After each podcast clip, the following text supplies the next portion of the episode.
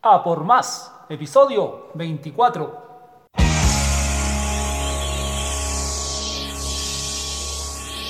Desde Santiago de Chile para todo el mundo, www.felipetelchile.com presenta A por más, el podcast con Felipe, el encardinador de ideas.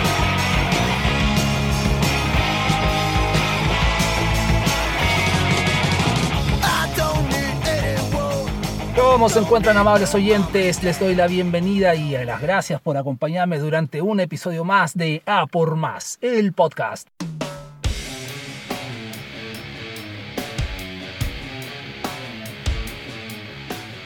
Mi nombre es Felipe Detwiller de felipedetwiller.com. En mi sitio web encontrarás todas las soluciones que puedo ofrecerte como consultor en dirección estratégica, como trainer para equipos de alto desempeño y como speaker en estos tiempos, speaker virtual vía Zoom o cualquier otra plataforma.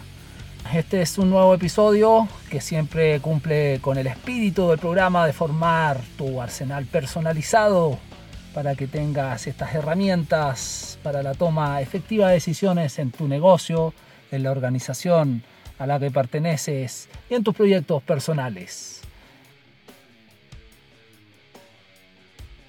Ocurre que hace dos meses ya vengo recibiendo una cantidad importante de mensajes por redes sociales y por correo electrónico. Mi correo electrónico, por cierto, es contacto arroba y también me puedes contactar directamente desde el formulario de contacto inserto en mi sitio web www.felipedetwiller.com.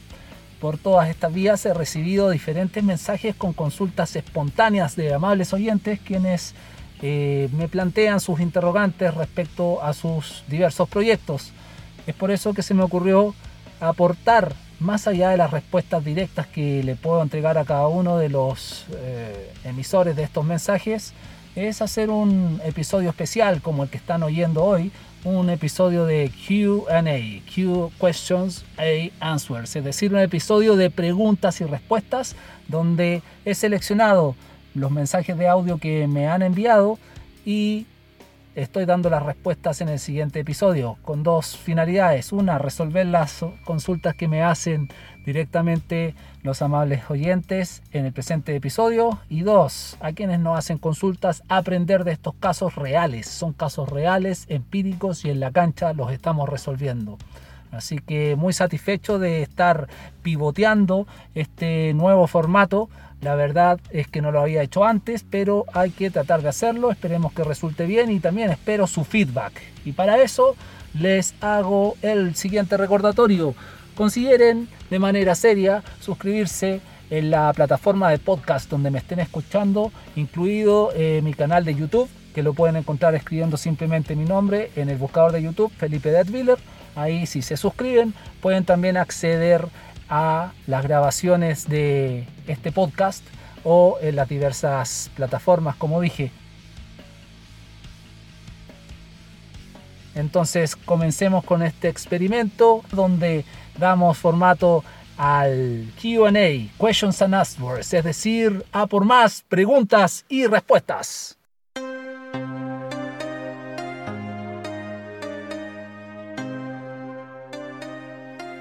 Bueno, partimos este episodio de preguntas y respuestas con una consulta de Claudio de Coquimbo, de la cuarta región de Chile, quien nos plantea una problemática que tiene él como empresario respecto al compromiso de sus trabajadores. Realmente un gran tema que se puede abarcar mucho.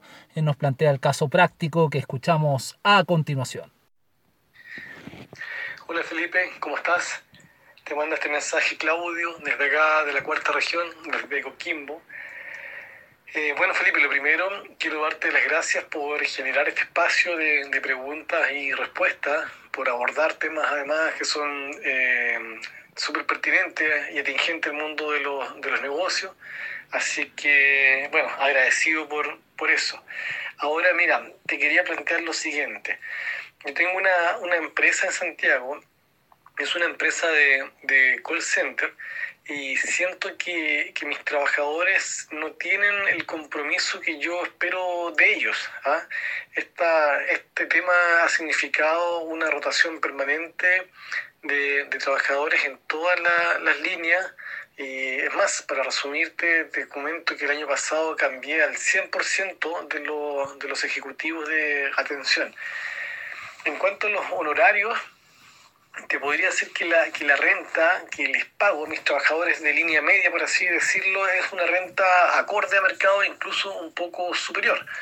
Sin embargo, mis trabajadores más calificados me eh, solicitan reiteradamente un ajuste de remuneración, eh, critican de cierta manera, por decirlo de alguna forma, sus salarios, esto en el sentido de que quizás no serían adecuados a su preparación y a su formación. Entonces estoy un poco confundido al, al, respecto. La verdad es que no sé si estoy dando un trabajo de calidad, si mi trabajo es indigno, como me dijo por ahí un trabajador. Entonces, a juicio tuyo y con estos antecedentes que te estoy, que te estoy dando, eh, me gustaría preguntarte ¿qué, qué, es lo que estoy haciendo mal o, o, qué es lo que puedo mejorar. Quedo muy atento, Felipe, a tu, a tu respuesta. ¿ya? Gracias, que estés muy bien. Chao, chao. Bueno, Claudio, complejo escenario el que estás eh, viviendo, pero creo que es algo que le ocurre a todo empresario. El compromiso de los trabajadores tiene más que ver con la perspectiva que tú le estás dando como dueño de la empresa. Y entonces te lo voy a explicar desde lo más sencillo y desde lo más lógico hasta lo relativamente complejo, que es lo estratégico. Parto por lo sencillo tú esperas que tus trabajadores, este es un asunto de expectativas, tu expectativa es que tus trabajadores tengan el mismo nivel de compromiso que le pones tú a tu empresa. Lo sencillo de todo esto es que es tu empresa y no es la empresa de tus trabajadores. Es por eso, simplemente por naturaleza humana, que ellos no están dando el 100 o el 110% que tú estás acostumbrado a entregar, porque es tu negocio, es tu esfuerzo, es tu historia de, de construcción de este negocio y es tu futuro eh, de desarrollo de este negocio. Ellos son empleados. Si tú me dicen que tus trabajadores tienen una tasa de rotación en un año casi del 100%, eh, hay que analizar ciertos factores. Entonces, lo primero es entender que es un asunto de expectativas y tu perspectiva va en esperar que ellos tengan el mismo nivel de compromiso que tienes tú, que eres el dueño de la empresa, el que ha construido todo este negocio. Entonces, separando eso, que es lógico, pero muchas veces tendemos a tener perspectivas eh, individuales sobre el resto, Entendido que es un asunto de expectativas y de perspectivas, te explico lo medianamente complejo. Creo que en cualquier organización lograr el compromiso que se pasa por la palabra, entre comillas, motivación, que no me gusta ocuparla mucho porque creo que la motivación no es externa, sino más bien obedece a incentivos personales, debes enfocarlo desde esa línea qué incentivos personales, qué satisfacciones le estás dando a las diversas necesidades. Tú me comentabas que el, el sueldo era sobrepagar a personas que no cumplían un desempeño profesional, pero también ese sueldo no cumplía las expectativas de tus mejores elementos y se iban. Entonces, la cultura acá es fundamental.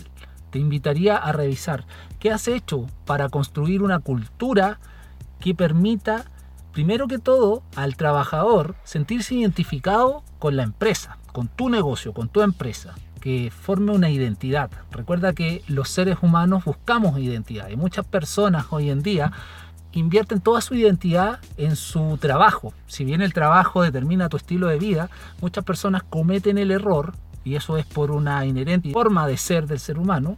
Entonces, si tú, dentro de la cultura organizacional que estás construyendo, no has aún revelado la importancia del trabajo de cada uno de esos trabajadores, en lugar de que el negocio sea un commodity, la relevancia del día a día del trabajo de esos trabajadores les puede permitir sentirse, primero, reconocidos, segundo, que son parte de algo, que muchas personas lo buscan, y tercero, que su renta puede estar de acuerdo al nivel de desempeño que ellos tengan. Entonces esa sería mi respuesta. Pero primero que todo cambia la perspectiva, porque tú estás esperando que ellos quieran algo que no es de ellos, es tuyo, es tu negocio.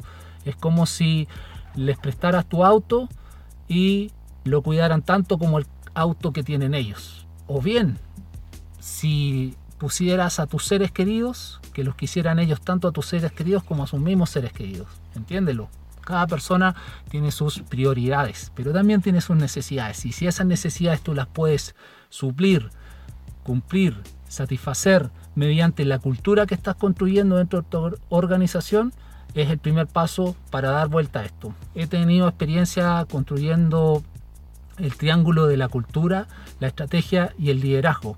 Por lo tanto, te puedo ayudar. Te invito a visitar mi blog a través de mi sitio web www.felipedatwiller.com. Tengo bastantes posts exclusivamente escritos por mí al respecto que también en mayor profundidad podrían resolver eh, la solución, que sería revisa tu cultura para esa manera delinear tu estrategia y encaminarla por un buen liderazgo.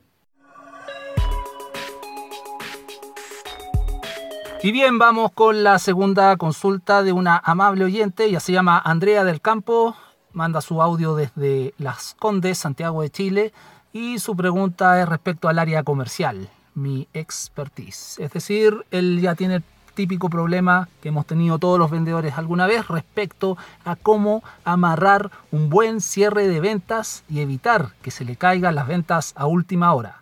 Soy la Andrea Alcampo y te quiero saludar y felicitar por las temáticas que explicas a todos quienes te escuchamos por iTunes. A mí me sirve mucho para mi trabajo como ejecutiva comercial, una administradora de fondos y productos financieros aquí en Las Condes. Sé que tienes experiencia como gerente comercial y por eso me animé a mandarte este audio para que me des un consejo acerca de lo que me ha pasado a menudo durante el tiempo que llevo trabajando aquí. Con los clientes puedo estar negociando con hartos llamados de ida vuelta, correos de ida vuelta, y al momento de reunirnos para definir me dicen que lo van a seguir pensando. O la gente frentón se me cae, porque me confiesan que se decidieron con otra alternativa y eso me, me frustra porque siempre pasa al menos cada dos meses y no puedo encontrar la manera de tomar el control de la venta con ese tipo de clientes. ¿Me podéis decir qué puedo hacer ahí? Bueno, Andrea, el gran trade-off, la gran disyuntiva de un vendedor ha sido siempre esa. Hay un dicho que yo tenía con mis eh, equipos comerciales, siempre les digo, los muertos se cuentan cuando ya están fríos. Eso quiere decir que puedes estar dos meses negociando y hasta que no te firma el contrato el cliente, la venta no está hecha. El pan se quema en la puerta del horno, dice el dicho popular.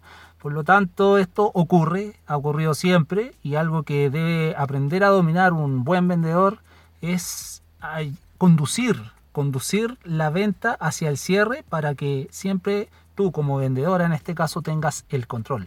Y para eso hay que partir desde el inicio. Si una venta se cae, una de las razones puede ser que no hiciste una buena prospección.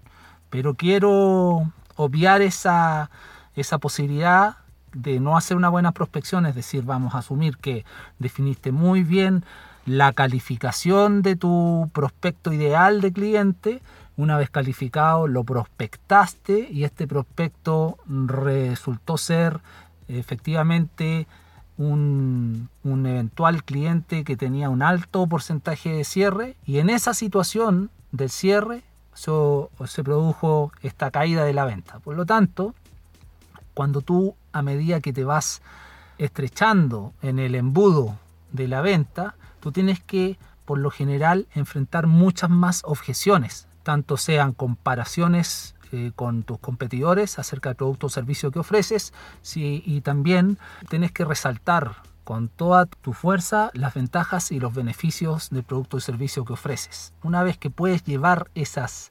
objeciones a un nivel anulado, puedes empezar a generar un compromiso de la compra. Si eso no lo haces desde el principio de la negociación con tu cliente, es difícil que él tenga en su cabeza ese sesgo del compromiso. Es decir, tú le entregas valor, le entregas atención a partir de tu venta consultiva, si es que es un servicio o producto técnico, y él se debe sentir con el compromiso de al menos darte una fecha para la toma de decisión.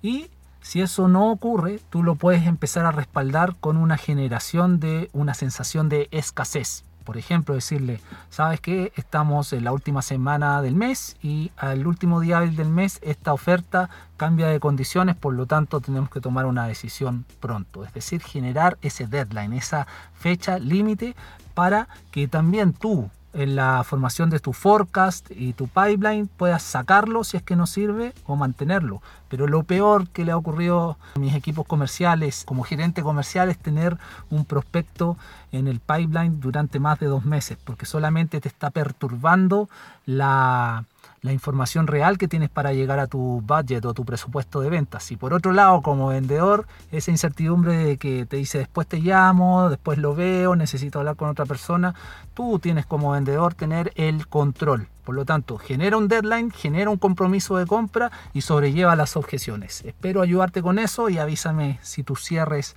están aumentando durante el próximo mes. Ahorro. Salud Comodidad.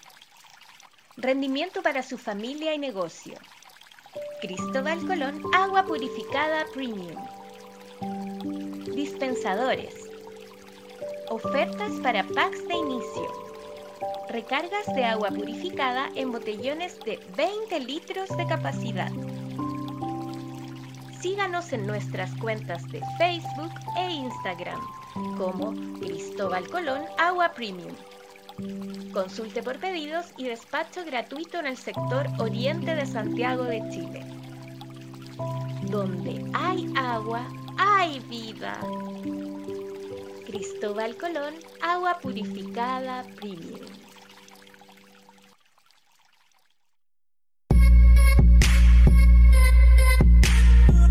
La siguiente consulta que recibí me resulta muy interesante, es una consulta de contingencia, considerando que al menos en Chile estamos cercano al 15% de desempleo. Es un amable oyente que prefirió mantener su anonimato, que está cruzando una situación de desempleo, pero también ha reflexionado acerca de las actitudes o cosas que no hizo que lo llevaron a esta condición. Buenos días Felipe, tengo 48 años y te mando este mensaje de audio desde Santiago. Prefiero mantener mi nombre en reserva porque me pasó una situación el año pasado que me costó la pega. Ahí llevaba trabajando ya como 6 años en la posición de jefe de operaciones y en noviembre, como todo el estallido social, me, me despidieron hasta hoy estoy buscando trabajo y ocupado todos estos meses para pensar harto y me doy cuenta que mi salida ya venía preparada desde antes, es decir, estaba todo cocinado. Porque antes habían contratado para mi área dos cabros más jóvenes que yo, venían trabajando hace muy poco, hace poco habían salido de la universidad y tenían como 27 años. Al final uno de ellos pasó a tomar mi cargo de jefatura y le pagaban mucho menos, obviamente. Siendo bien sincero, la verdad es que estos cabros venían con otro chip.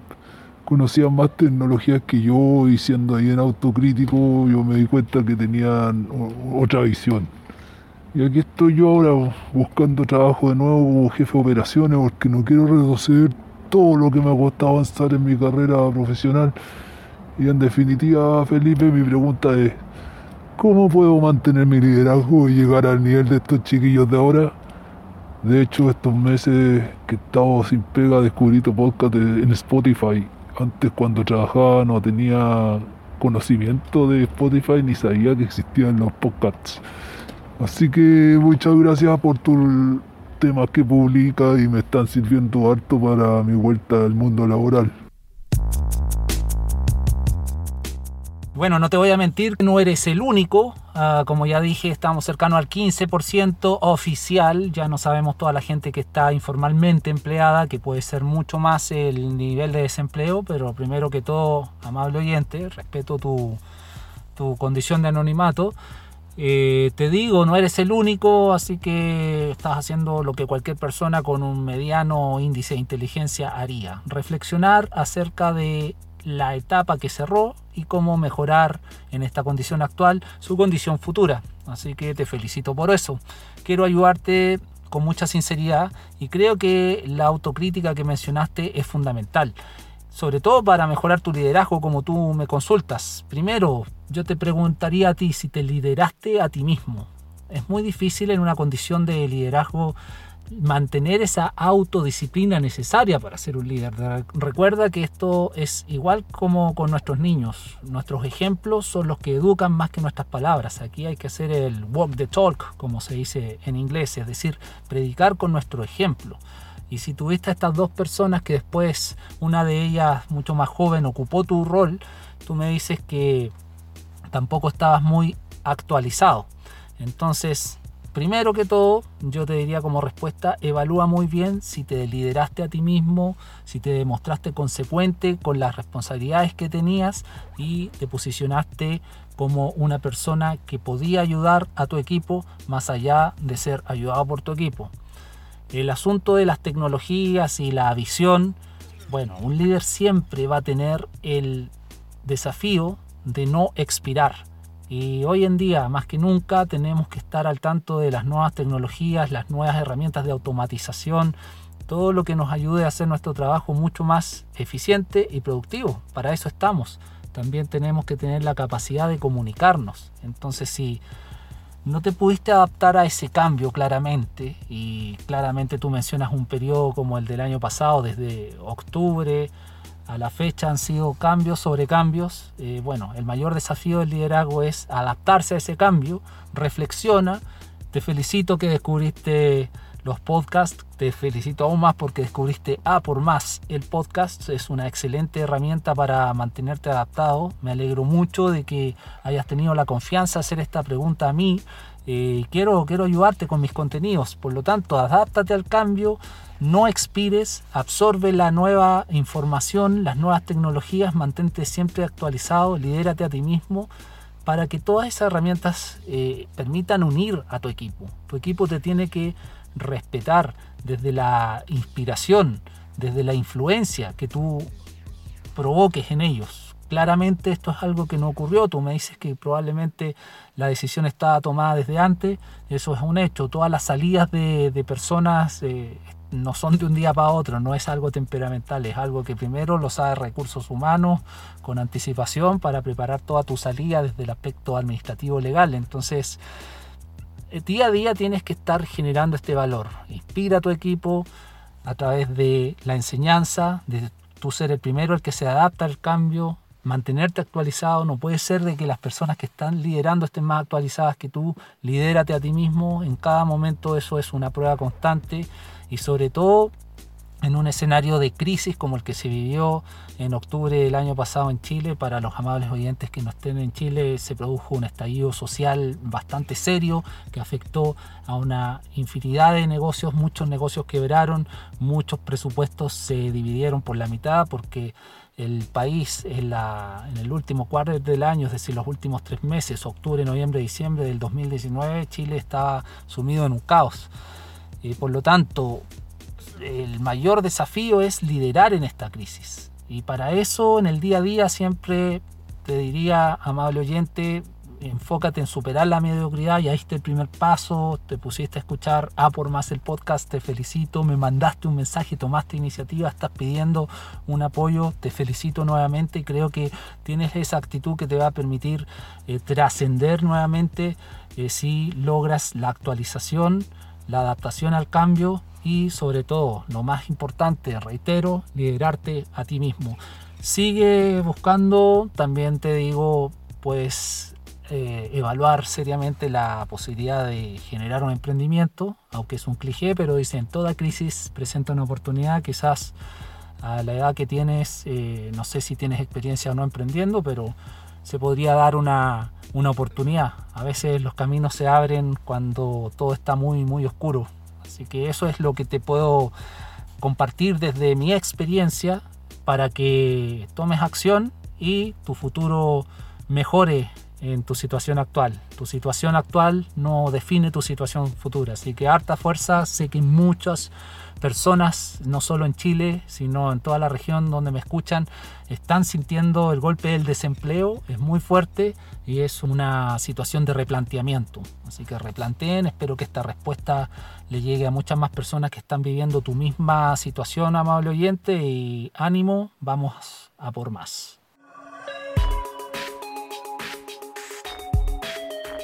Hola Felipe, mi nombre es Patricia García de la Ciudad de México. La plataforma donde escucho tus podcasts es en YouTube y en Instagram también te sigo. Mi pregunta sería sobre cuál es la forma de controlar las finanzas de mis tres negocios. Artículos de limpieza, herramientas de construcción y un local gastronómico de venta de tacos. Aún no puedo controlar muy bien las finanzas. Todo el dinero que me llega trato de invertirlo. Pero hay momentos en los que siento que se me sale de control y a veces se me hace falta capital de trabajo y quisiera controlar mejor los flujos de caja. Entendido, Patricia. La verdad es que lo que te ocurre es el desafío de cualquier emprendedor que tiene ya más de un negocio eh, corriendo. Eh, tener tres negocios es un buen logro, te felicito, tres fuentes de ingreso. Creo que podemos partir de lo más básico a lo más complejo.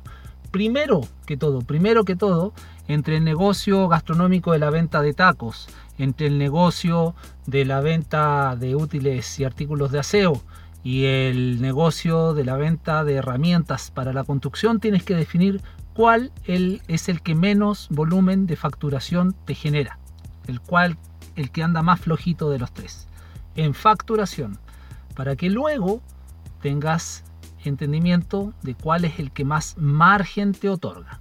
Es decir, haz un ranking. ¿Cuál es el negocio más rentable y el que más factura? Por lo general van de la mano esas dos variables. Segundo, después de que ya tienes definido cuál de tus tres negocios es el que más te da utilidades, es decir, tu vaca lechera, tienes que manejar un concepto financiero que te puede ayudar por allá un contador, eh, que es el estado de resultados. Y básicamente un estado de resultados mide todas las ventas que te genera cada uno de estos tres negocios durante un periodo de un mes y le vas restando tu costo de ventas, es decir, todo lo que tú estás incurriendo en, en costos de relacionados a los en este caso en el negocio de los tacos, los ingredientes para los tacos o comprar los insumos que son los artículos de aseo o en el negocio de, materiales para construcción o, herramientas de construcción, comprar estas herramientas. Ese es tu costo de ventas. Restado eso a tus ventas mensuales vas a tener tu utilidad bruta, ¿cierto? Y luego vas sumándole los costos de operación. Cada uno de tus tres negocios tiene una operación diferente, porque no es lo mismo operar un negocio gastronómico de venta de tacos que el negocio de la venta de útiles para, el aseo, que me imagino que es más un negocio relacionado a comprar, vender. Lo mismo con las herramientas de construcción. Entonces identifica esos costos operativos y réstaselos a la diferencia entre tu costo de ventas y ventas. Y a eso súmale los costos de salarios, la renta que estés pagando por algunos locales o los otros costos, agua, la luz, el teléfono, el gas, etc. Para hacerlo simple, esos son gastos operativos en definitiva y tienes que tener un número. Y a eso réstale algún costo financiero, es decir, si te endeudaste, pediste algún préstamo para, para operar el negocio y ahí tienes tu utilidad de ventas antes de impuestos.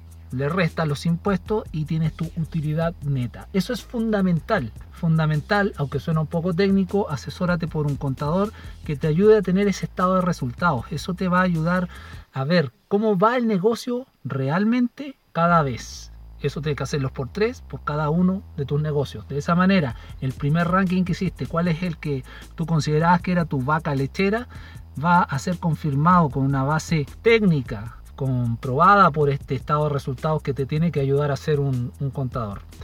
Lo que tú, tú puedes llevar para el día a día de tu negocio es simplemente tener el monto de la venta unitaria, es decir, cuánto me cuesta una herramienta para la construcción, cuánto me costó un artículo determinado para el aseo o cuánto me costó un taco que vendí. Eso tienes que tenerlo bien definido y asociarle los costos que tengan eh, cada uno de esos servicios que estás vendiendo en cada una de o, cada uno de los productos que estás vendiendo en cada una de tus empresas. Y ahí recién puedes calcular un margen para ver si realmente es un negocio preparar un taco, realmente es un negocio vender un artículo de aseo o realmente es un negocio vender estas herramientas para construcción. Tener el margen te va a definir la utilidad del negocio. Y por último, Patricia, te quiero comentar que es muy importante cuando tienes diferentes negocios respecto a los flujos de caja, eh, esto considéralo como que son tres bolsas separadas. Nunca mezcles cargos a la bolsa del negocio de los tacos para financiar el negocio de los artículos de aseo, ni la mezcla que se puede producir entre los materiales o, las herramientas para la construcción con, con los artículos de aseo o los tacos. Nunca los mezcles, son tres bolsas independientes que tienen que manejarse de esa manera. A veces uno tiende a hacer eso para salir del, del día a día, del paso, pero se te olvida notar que sacaste dinero de esa bolsa para pagar gastos del otro negocio y no lo repones. Y eso te va afectando la contabilidad, el detalle de la contabilidad. Y este estado de resultados solamente va a funcionar si tú tienes el orden extremo en la plata que se saca, es la plata que debes reponer. Si el otro negocio no tiene flujo de caja, no lo tiene. Pero no puedes estar mezclando dinero de diferentes negocios porque no vas a tener visibilidad completa de cuál es el ordenamiento financiero de cada flujo de caja. Y para concluir, yo te sugeriría eh, respecto a tu última consulta, cómo controlar tu flujo de caja, eh, empieza a realizar previsiones primero que todo. Es decir, realistamente contempla todos los costos que vas a tener durante el próximo mes. Ya una vez que los tengas previstos, esos costos, también tienes que alimentar tu flujo de caja con, tus ventas. Entonces hay muchos negocios, por ejemplo el de los tacos, me imagino, preparas un taco y te lo pagan, pero probablemente las herramientas de construcción tú le estés vendiendo a empresas constructoras y ahí la empresa constructora te dice, bueno, factúrame y te pago en 15 días. Entonces en la cobranza debes llevar un control exhaustivo de esta cobranza. Desde el mismo momento en que facturaste tienes que preocuparte de que te paguen o si no, ellos no, te van a golpear la puerta de tu oficina para decirte, señora Patricia, soy de la constructora y le debo su factura. Ellos van a retrasar al máximo su pago, por lo tanto la cobranza es fundamental. Otra sugerencia, digamos, para tu otro negocio, que sería el negocio de la venta de artículos de aseo, ahí me imagino que manejas stocks. Entonces es fundamental que el stock esté lo menos inmovilizado posible. Es decir, si compraste cantidades de un artículo en particular, ese artículo esté lo menos posible en tu oficina para que se venda o en tu bodega. No es la idea de que esté inmovilizado. Y en el caso contrario, tampoco puedes quedarte corto ante la demanda. Entonces puedes perder oportunidades eh, de, seguir haciendo ventas, por lo, eh, que se llama un, quiebre de stock. Es fundamental tener un control de las existencias y los stocks, que no te sobre, pero que tampoco te falte. También para complementar la respuesta, eh, revisa bien el detalle de los gastos, tanto en lo que tiene una relación con, con los tiempos y las formas de pago es decir, trata de que esos gastos estén bien definidos y ojalá también que te den crédito tus proveedores para poder pagarles con, un tiempo que te permita generar el flujo de caja eh, que solvente esos gastos. Y por último, eh, todos los días date la gestión de revisar tu caja o revisar tu cuenta bancaria dependiendo del tipo de pago que hagan tus clientes para cada uno de los tres negocios. Bastante trabajo tienes, Patricia, así que Espero que esta respuesta te ayude un poquito a, tener un mayor control sobre las finanzas de tres negocios que además son tres negocios diferentes. Los tacos, los artículos de aseo y las herramientas para construcción. Son tres operaciones totalmente diferentes. Lo último que te puedo decir es que me quedé con ganas de probar tus tacos, así que espero algún día tener esa hermosa posibilidad por allá en México.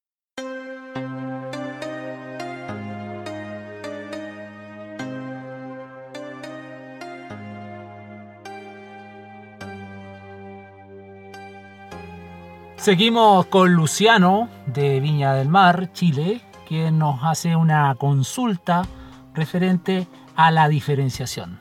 Esto me hace recordar Porter, que nos decía que podemos competir con un liderazgo en costo o en diferenciación. Bien, vamos con la pregunta de Luciano desde Viña del Mar.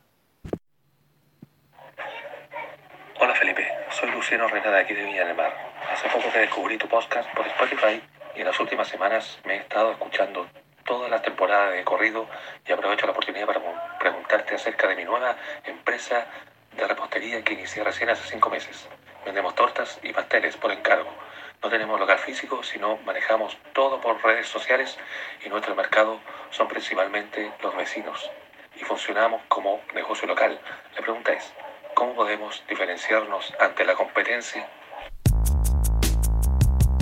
Qué buena pregunta, Luciano. Eh, efectivamente, la diferenciación es lo que más se busca hoy en día. Todos los servicios están casi transformándose en un commodity. Entonces hay oportunidades que puedes abordar.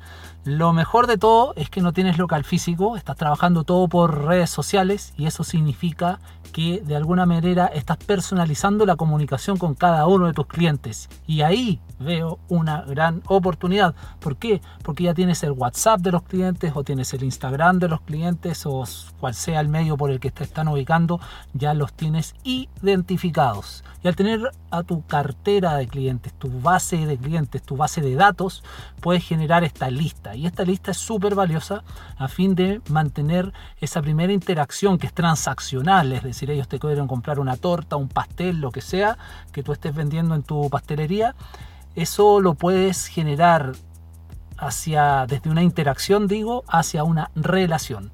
Entonces, te digo, aquí la, competencia es competir por costo, que no te lo recomiendo para nada, o por diferenciación. Y la diferenciación la puedes empezar a, a, realizar mediante esta relación que te comento, es decir, empezar a generar valor de manera periódica a los clientes que ya tienes identificados. Por otro lado, eh, diferenciarte en la manera en que lo está haciendo tu misma competencia. Entonces te recomiendo considerar un análisis profundo de lo que están haciendo actualmente tus competidores en tu segmento. Tu segmento puede ser geográfico o en la calidad del, del producto que estás vendiendo, no lo sé, pero claramente tú tienes un segmento definido. Entonces, uno, empieza a definir quién es tu cliente ideal.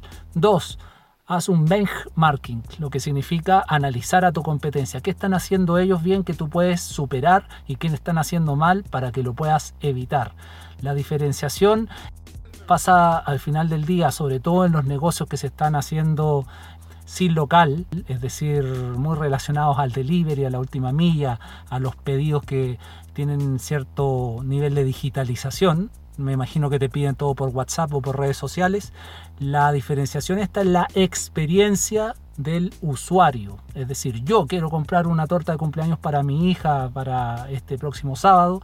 Quiero que la torta de cumpleaños diga el nombre de mi hija, que me digan que la van a tener el sábado a la hora convenida y que ojalá me la hagan llegar a mi casa el precio tiene que ser conveniente, pero si el precio se sitúa en un rango que te diferencia del nicho, al menos ese precio debe justificar la experiencia del cliente, la experiencia del usuario. Y eso lo vas a lograr con servicio. Hoy en día todos los negocios que están digitalizados sin local se basan en el servicio. Y es fundamental desde los protocolos iniciales que tú tengas, es decir, cuando te escriben al WhatsApp y tú el primer mensaje es agradecer porque te están contactando, eh, indicar el nombre de la persona con quienes ellos están relacionándose eh, y manifestarle que estás al servicio de ellos, es lo primero es poner en el centro a tu cliente. Eso es fundamental. Es la única manera que te posiciones de manera diferente en la mente de tus clientes porque ellos te van a estar comparando con tus competidores. El nivel de servicio pasa mucho por los procesos que tú establezcas, desde la producción, la atención del cliente, la distribución o la entrega a, los domicilios o, la, o la, entrega al, al producto final. Todo eso pasa por ser la experiencia del usuario. También es fundamental que las características de tu producto sean únicas, es decir, si ocupas ingredientes que son de mayor calidad o son tortas que tienen un diseño que ninguno los tiene, al menos dentro de tu nicho de mercado, es diferenciarte. Y también te podrías especializar, es decir, son las únicas tortas que o pasteles que no tienen azúcar o son tortas para diabéticos o son tortas que tienen ingredientes que tu competencia dentro del nicho no la está ocupando, etcétera. Entonces eso pasa mucho por el diseño, el packaging, el labeling que tú le apliques a tus eh, a tus productos que estás vendiendo. Espero que con estos pequeños hints, estos tips que te estoy dando, estos pequeños datos y sugerencias, los pongas en práctica para que te puedas diferenciar de tu competencia y tu negocio de pastelería. Suba, suba y vaya a por más. Ahorro, salud, comodidad, rendimiento para su familia y negocio. Cristóbal Colón, agua purificada premium. Dispensadores. Ofertas para packs de inicio. Recargas de agua purificada en botellones de 20 litros de capacidad. Síganos en nuestras cuentas de Facebook e Instagram como Cristóbal Colón Agua Premium. Consulte por pedidos y despacho gratuito en el sector oriente de Santiago de Chile. Donde hay agua, hay vida. Cristóbal Colón, agua purificada premium. Y ahora vamos con la última consulta de este episodio de A por Más. Preguntas y respuestas. Pero antes te recuerdo, te puedes suscribir a mi canal de YouTube, Felipe Detviller, escribir en el buscador de YouTube y suscribirte, darle clic a la campanilla para que te dé las notificaciones de los últimos episodios que estoy subiendo ahí, más los otros contenidos que pronto se vendrán.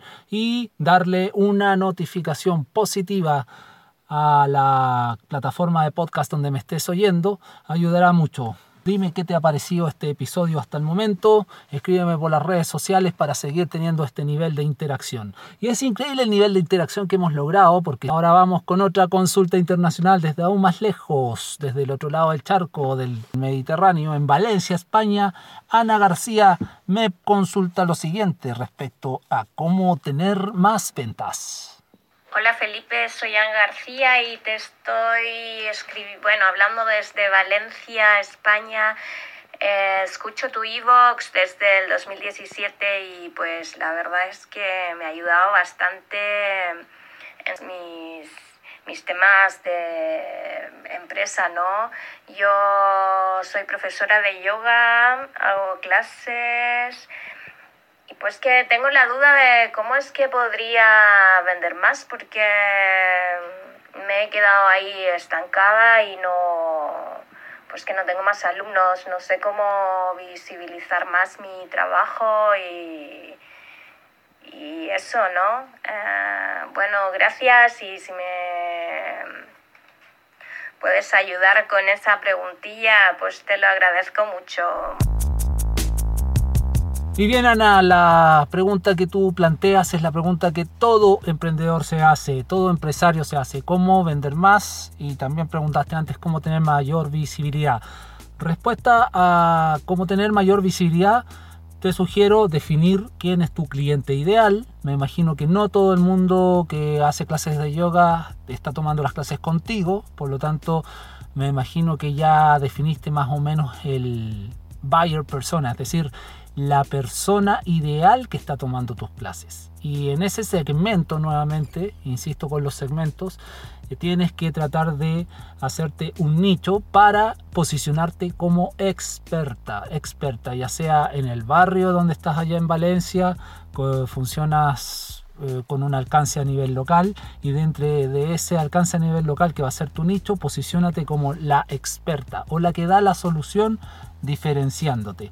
Y de esa manera ya vas a poder tener una visibilidad. Van a decir, esta es Ana, la que sabe del Bikram Yoga, por ejemplo, o de la técnica que, que corresponda. La verdad, no soy un experto en yoga, pero me imagino de que hay diferenciaciones también y trata de especializarte en una de ellas para posicionarte y eso te va a dar la visibilidad. Y la pregunta final que me hiciste, que es, ¿cómo poder vender más? Bueno, en todo negocio tenemos básicamente tres alternativas. Es decir, aumenta el precio de las transacciones que tengas con tus actuales clientes. Es decir, si hoy día le estás cobrando 15 euros la hora a un alumno por tomar clases en tu taller, bueno, cóbrale 25. Total, esos 15 euros por 10 clientes, que significan 150 euros, si le cobras 25, vas a aumentar con esos mismos 10 clientes de 150 a 250. Esa es tu primera alternativa como vender más. Lo otro es aumentar la cantidad de las transacciones que tengas con estos 10 clientes. Es decir, si estos 10 clientes iban una vez a la semana, ahora que vayan dos veces a la semana. Y eso puede impulsarse con hacerles rebajas por volumen. Aún así, estás aumentando tu volumen de ventas, no a un nivel proporcional, pero sí vas a tener mayor facturación aumentando el número de transacciones. O la tercera alternativa es aumenta tu número de clientes, es decir, mantener la misma cantidad de transacciones pero con más clientes y al mismo precio. Puedes también hacer un mix entre las tres, es decir, aumenta tu número de clientes, aumenta el precio de tus transacciones y que ese mismo nivel aumentado de clientes aumente también su cantidad de transacciones dentro de una semana, de un mes, que sea el periodo de, control que tengas de tus finanzas. Y la visibilidad te la va a dar posicionante como experta. Yo creo que una cosa está relacionada con otra, porque a mayor visibilidad aumenta más el número de clientes y eso implica que aumenta el número de tus transacciones y quizás te permite mantener el precio y eso también te, te podría llevar a, a ser más competitiva por precio. En definitiva, cuando trabajamos con negocios locales tenemos que mirar el, el nicho en el que estamos eh, frente al, al, entorno del alcance de nuestro, de nuestro negocio, porque si estás solamente operando en Valencia, me imagino que no estás en Barcelona, ni en Madrid, ni, ni en Bilbao.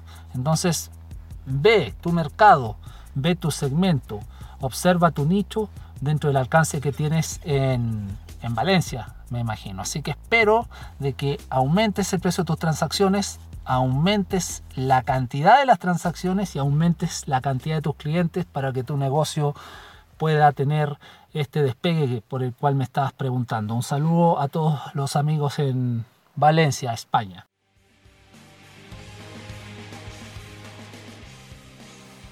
Y es así, amables oyentes, como llegamos al final de este episodio experimental de QA, Questions and Answers, preguntas y respuestas que han sido develadas en directo para todos quienes nos están oyendo. Primero, espero profundamente a quienes tuvieron la confianza de enviarme sus preguntas por audio, haberles aportado con mi respuesta y como ya dije al principio, que también el contenido de este episodio de A por Más el Podcast sea un aporte para todos los amables oyentes, como siempre. Reitero, síganme en YouTube y en la plataforma de podcast donde me estén escuchando. Eso ayuda mucho las suscripciones que ustedes hagan, sobre todo al canal de YouTube donde empezaré a agregar mayores contenidos.